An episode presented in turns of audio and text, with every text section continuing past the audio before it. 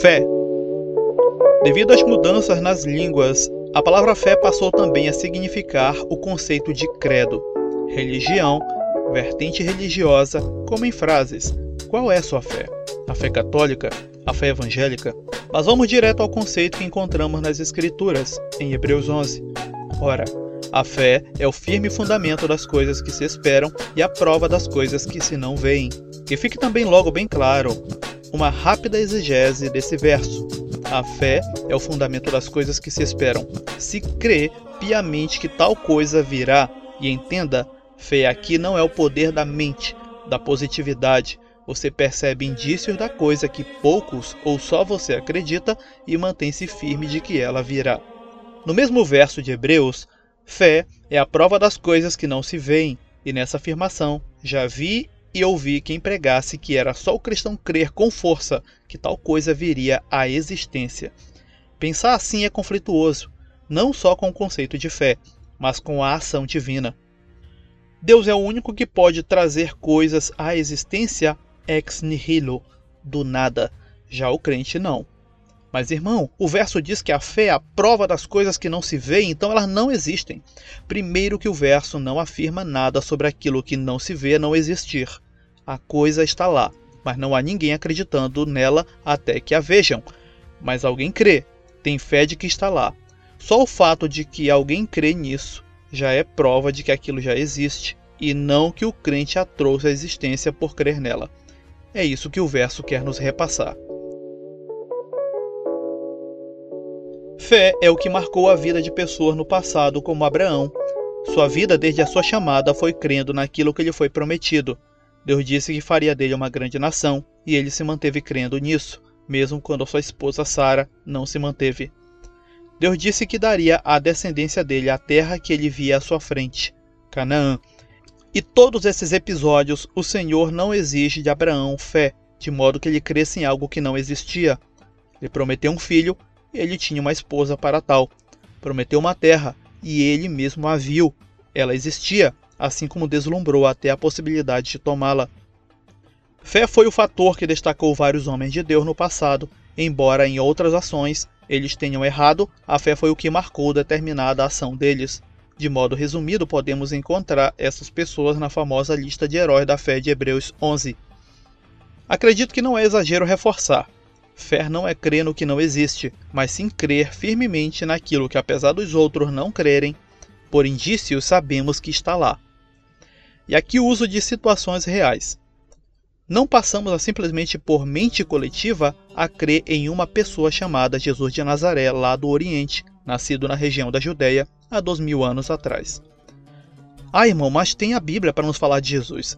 Exatamente o que eu estou te falando. Essa fé em crer em um Jesus não veio do nada, e Jesus não foi forjado a partir do crer coletivamente dos cristãos.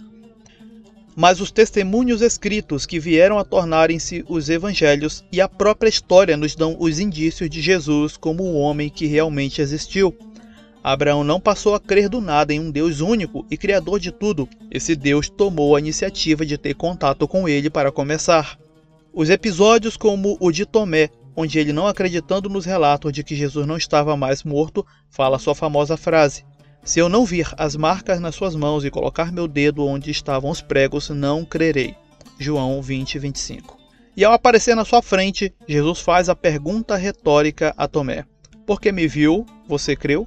Ou seja, Tomé precisava de muito mais indícios para crer que Jesus tinha ressuscitado, mas na sua pergunta, Jesus não descarta o fato de que Tomé então passou a ter fé, que creu.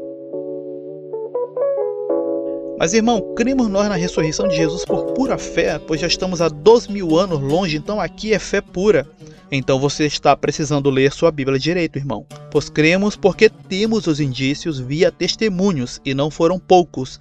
Paulo cita isso em 1 Coríntios 15, que o evangelho que ele pregava era baseado no fato de os apóstolos terem recebido a Cristo vivo, e após sua morte, e não somente os apóstolos, mas também apareceu ressurreto para mais de 500 pessoas. E na época que Paulo escrevia isso aos Coríntios, vários dessas testemunhas oculares ainda se encontravam vivas. Irmãos, não sejam meninos no tema fé.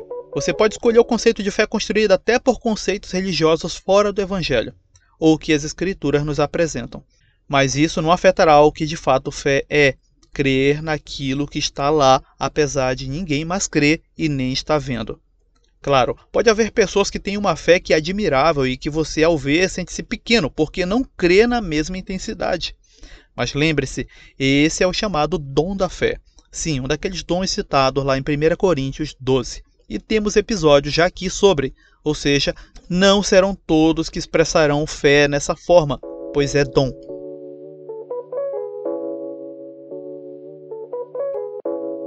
Paulo cita em Romanos 14 uma categoria de irmãos chamados de fracos na fé, pedindo que os recebessem sem contendas em discussões difíceis para eles. Como é um fraco na fé? Quais as características? Bem, teremos duas descrições. Uma é a normativa religiosa das várias denominações, que diz: é o crente que não quer ir para a igreja, não jejua, não ora, não se veste como crente, não obedece o pastor, não quer participar na casa do Senhor, o, o templo no caso. E esse conceito tem base bíblica? Olha, não. Não, porque não é assim que Paulo descreve o fraco na fé. Em Romanos 14, Paulo diz que o fraco na fé é aquele que se vale de vida ascética, se privando de não comer carne, por exemplo, ou se privando de alguma outra coisa por ver aquilo como promotor do pecado. E quanto a isso, o próprio Jesus já dizia que o que entra não contamina o homem, pois o mal que nele está não é condicionado ao que ele coloca no corpo, mas à maldade já ali alocada desde a queda. Mateus 15. O fraco na fé é marcado por listas de podes e não podes, acreditando que isso ajuda-o a santificar-se. Sei que você pode perguntar: então eu posso tudo se eu sou cristão? Pode. Quem foi que disse que não pode? Mas entenda que aquele que nasceu novamente, que agora segue a Cristo, não persegue coisas fúteis, pois toda a motivação, a referência de um novo homem e nova mulher é Jesus, o Cristo. Se Cristo não perseguiu consumar desejos humanos fúteis, por que eu o faria? É simples.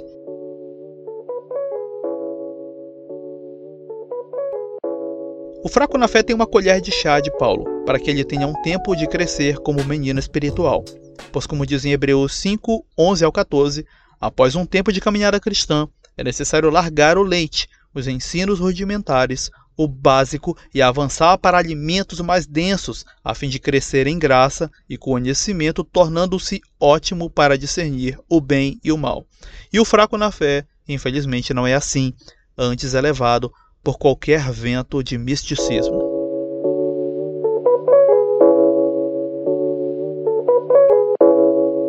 Bem, irmãos, é isso. O tema fé é, está praticamente sendo citado e diluído em muitos dos EBcasts que nós já temos aqui no canal. Vou deixar alguns aqui é, na descrição desse minicast, com o link aí para a versão no YouTube, também temos no Spotify.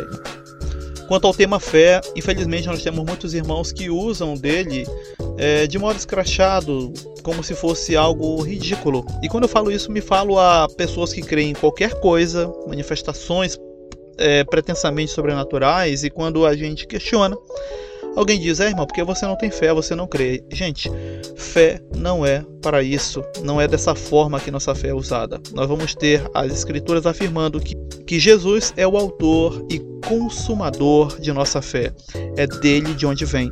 É para ele que flui nossa fé.